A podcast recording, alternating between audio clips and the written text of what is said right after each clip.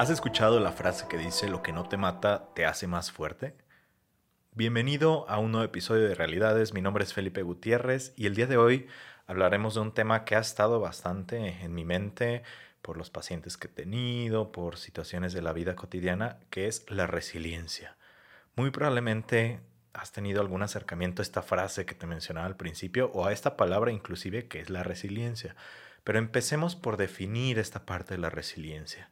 La resiliencia viene, o la psicología lo toma de un concepto, me parece, de la ingeniería, en el cual la resiliencia es la unidad, mm, tal vez no lo estoy diciendo muy bien, pero es la unidad en la cual se mide qué tanto absorbe como el impacto un material a la hora de, de, de quebrarse, de romperse, ¿sí?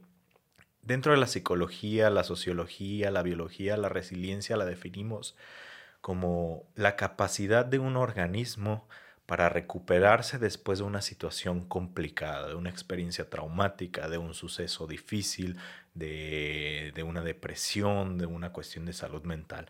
La resiliencia es esa capacidad que todos los seres humanos tenemos para regresar a nuestro punto vital, a nuestro punto de equilibrio, que es un tema que ya hemos hablado anteriormente, pero no solo regresar a ese punto, sino regresar con nuevas herramientas, con nuevos aprendizajes e ir aprendiendo. O dicho en otras palabras, la resiliencia es esa capacidad que tenemos los seres humanos, que a partir de situaciones difíciles aprendemos y crecemos. Entonces, eh, es importante, primero que nada, eh, definir y contemplar que la resiliencia es una capacidad y una cualidad que tenemos todos los seres humanos, todos los seres vivos en general, pero todos los seres humanos, eh, hay ocasiones en las cuales la resiliencia está más presente que en otras ocasiones.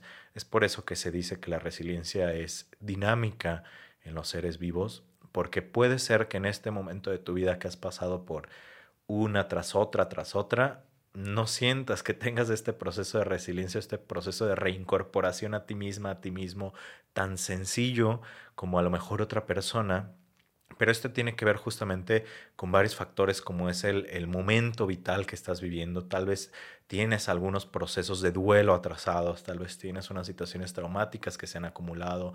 Recordemos que el estrés puede irse acumulando también. Entonces eso no te permite o las herramientas que tienes en este momento no te permiten el, el poder ejercer esta resiliencia de una manera adecuada.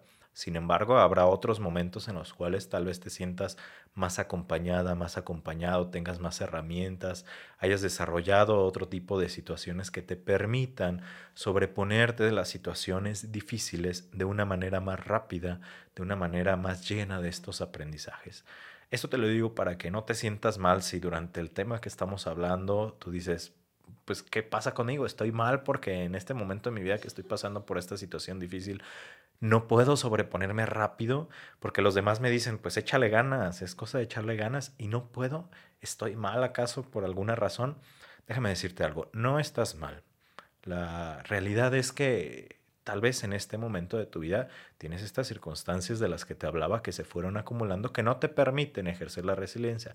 No quiere decir que no la tengas. Estoy segurísimo que sí la tienes y el día de hoy al final te voy a dar algunas recomendaciones para poder ejercer, desarrollar y mantener esa resiliencia que tenemos todos los seres humanos.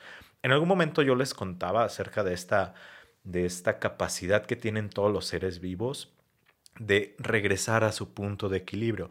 Esta es un factor más que humano, biológico, que tenemos los seres vivos para sobrevivir.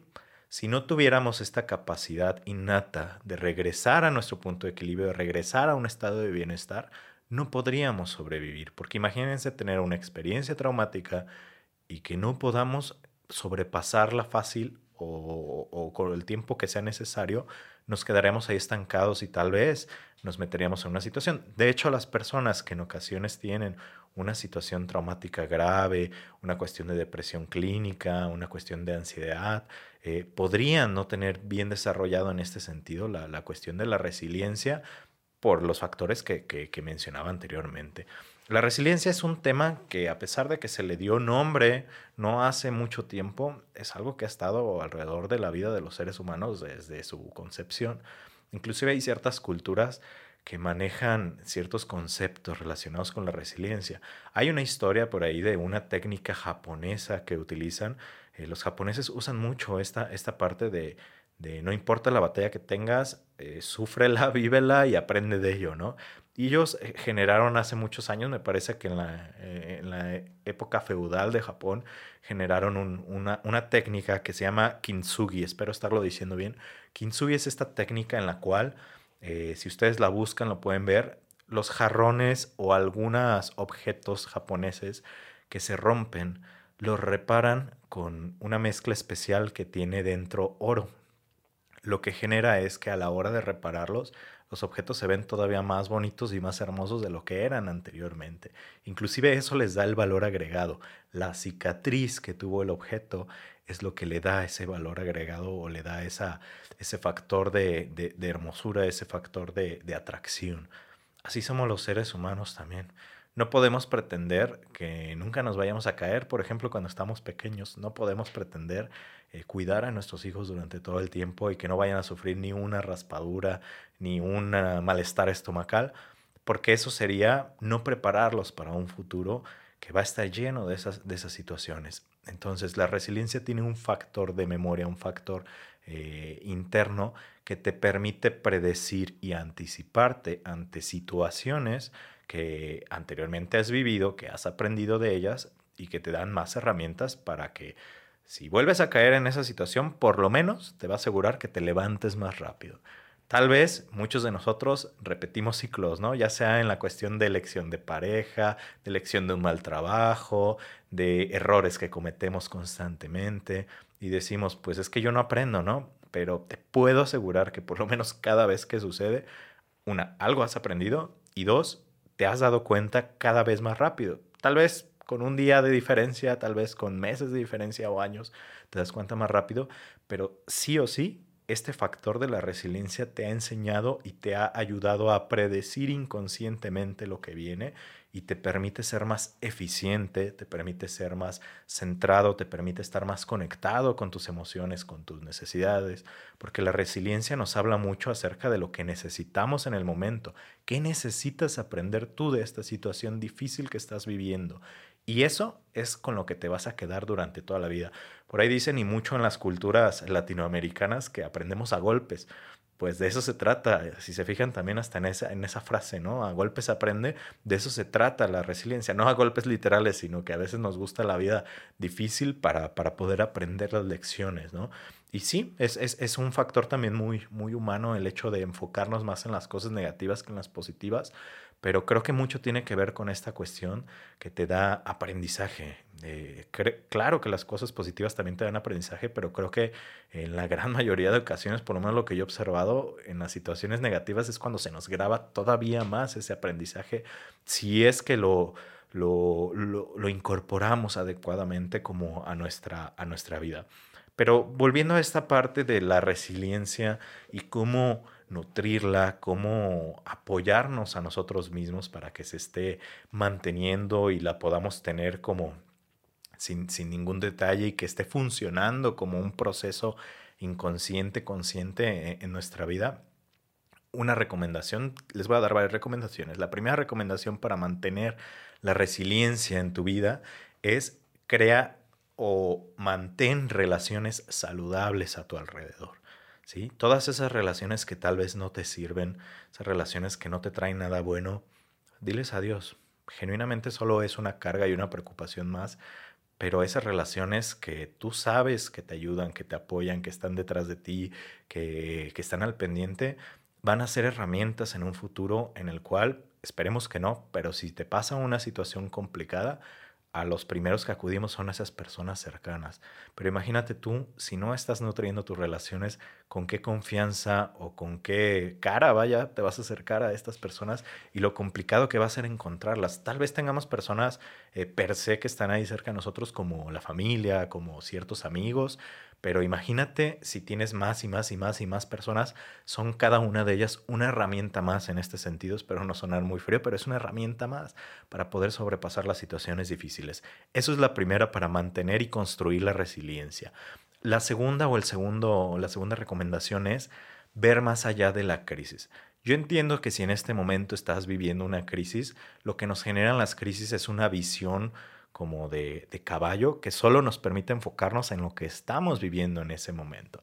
De hecho, varias de las técnicas de intervención en crisis tienen que ver con el anclar a la persona a planes a futuro. Entonces, sé que hay que dedicar la atención a la crisis, lo que está sucediendo en el aquí, en el ahora, pero recuerda que hay un mañana y recuerda que el día de mañana tal vez te va a seguir doliendo, pero te puedo asegurar que el dolor va a ir bajando. Y si haces uso de la resiliencia, haces uso de tus redes de apoyo, sí o sí, el panorama va a ser mejor cada, cada día. Entonces, a, lo mejor suena muy simple lo que te estoy diciendo, pero eh, no te enfoques solamente en la crisis. Dale su espacio, dale su tiempo para que lo analices, para que lo proceses, pero entiende que hay algo más a futuro después de ese momento que estás viviendo. No se va a quedar estático. La única constante en la vida es el cambio. Y dentro de las crisis también. Hay por ahí una fábula que habla acerca de, a un rey que le dieron, es algo así la fábula, a un rey que le dieron una, una moneda porque no sabía cómo iba a reinar y en la moneda este, venían como, como dos mensajes y le dijeron, cuando estén tiempos prósperos, ve el mensaje que está de un lado de la moneda y cuando estén tiempos difíciles, voltea la moneda y la moneda te dirá qué es lo que tienes que hacer. Él haciendo caso de esto, tuvo una época de mucha abundancia, había mucho, muchas cosechas, muchas cosas, y recordó, vio la moneda este, y, decía un mensaje que, que, mencionaba, esto pasará, ¿sí? Posteriormente hubo una época de hambruna donde se empezó a desesperar, pero recordó que aquella persona le había dado la moneda y cuando lo voltea, en la moneda dice, esto también pasará. Esto nos indica justamente lo que les menciono, de que hay un día después de la crisis y que todo, todo tiene la tendencia a evolucionar y todo tiene la tendencia a pasar de alguna manera. Entonces confiamos en esa parte y en las herramientas que hemos desarrollado a lo largo de nuestra vida. Hay que establecer metas realistas a corto y mediano plazo, a largo plazo también, pero a corto plazo.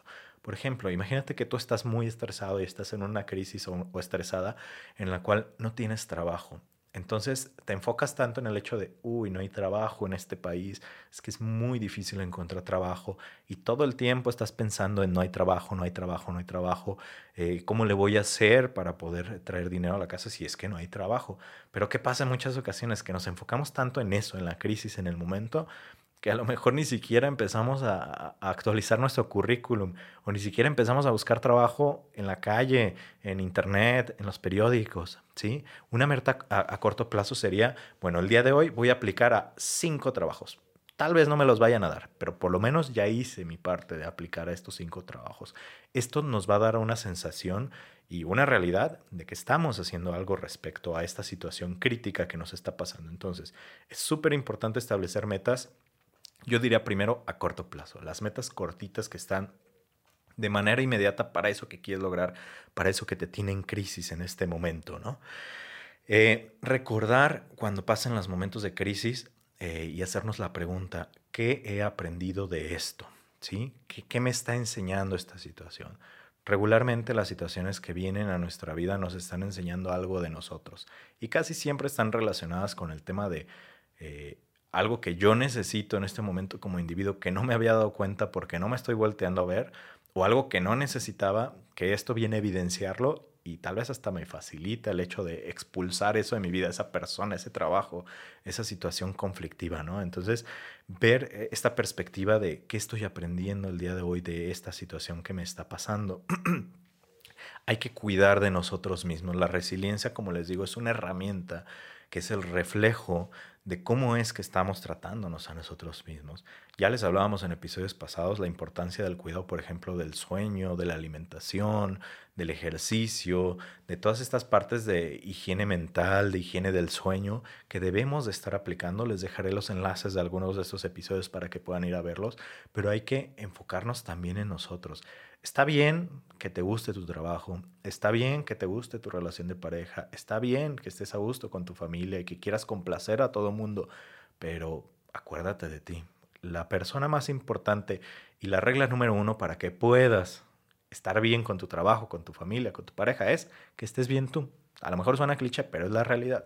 Es parte de lo que se trabaja en los procesos en el día a día en psicología. Entonces, esa sería una parte, cuidar de ti. Recordar que podemos controlar las emociones, más no las situaciones.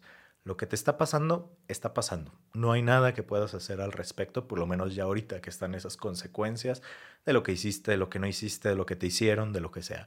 Pero la emoción que estás viviendo, honrala, vívela, pero recuerda que ahí está el control de lo que tenemos. Si no puedes controlarla, si no puedes manejarla o trabajarla, acércate a un profesional o acércate a alguien que te pueda ayudar a dar una perspectiva diferente respecto a lo que estás viviendo. Hay que buscar justamente como, como última recomendación, pues buscar ese apoyo y esa ayuda. Si seguiste las anteriores, ya vas a tener apoyo de ti misma, de ti mismo, por un lado. Vas a tener apoyo de esas relaciones que estuviste nutriendo. Pero si de plano y se vale, consideras que nadie te puede ayudar en esta situación específica que estás viviendo, acércate a un profesional de la salud mental para que te ayude con una asesoría, con una terapia psicológica y te puedo asegurar que te cambia la vida, porque justamente recordando, eh, aunque parezca comercial, pues los procesos terapéuticos lo que nos ayudan es a sacar a relucir esas herramientas que a veces pensamos que no tenemos, pero que sí tenemos. Una de ellas siendo la resiliencia, el despertar como ese, ese fuego de resiliencia es lo que hacemos dentro del proceso de terapia. Ojalá que estos consejos te hayan servido. Si conoces a alguien que está viviendo una situación difícil, que tal vez piensa que no hay salida, que tal vez piensa que esta parte de la resiliencia pues no se le brindó a ella o a él, compártelo este video, tal vez le pueda ser de utilidad o si te sirvió, nos ayudarías bastante que lo compartieras. Recuerda etiquetarnos en nuestras redes sociales eh, del podcast, Realidades Podcast, a mí a nivel personal, F Pinto Terapeuta, y te recuerdo también ahora sí como nivel de comercial que estoy actualmente coordinando un proyecto de terapeutas muy buenos, ubicados aquí en la ciudad de Guadalajara, Jalisco, México, pero que estamos ofreciendo terapia en español en línea para toda Latinoamérica y Estados Unidos, a bajo costo. Así que si te interesa y consideras que a lo mejor en este video te cayeron ciertos 20 y te das cuenta que necesitas ese apoyo, este, mándame un mensaje a cualquiera de las redes sociales, con mucho gusto te paso la información. De igual manera te dejo los enlaces aquí abajo para poder acercarte al equipo de realidades y que tengas un proceso terapéutico adecuado.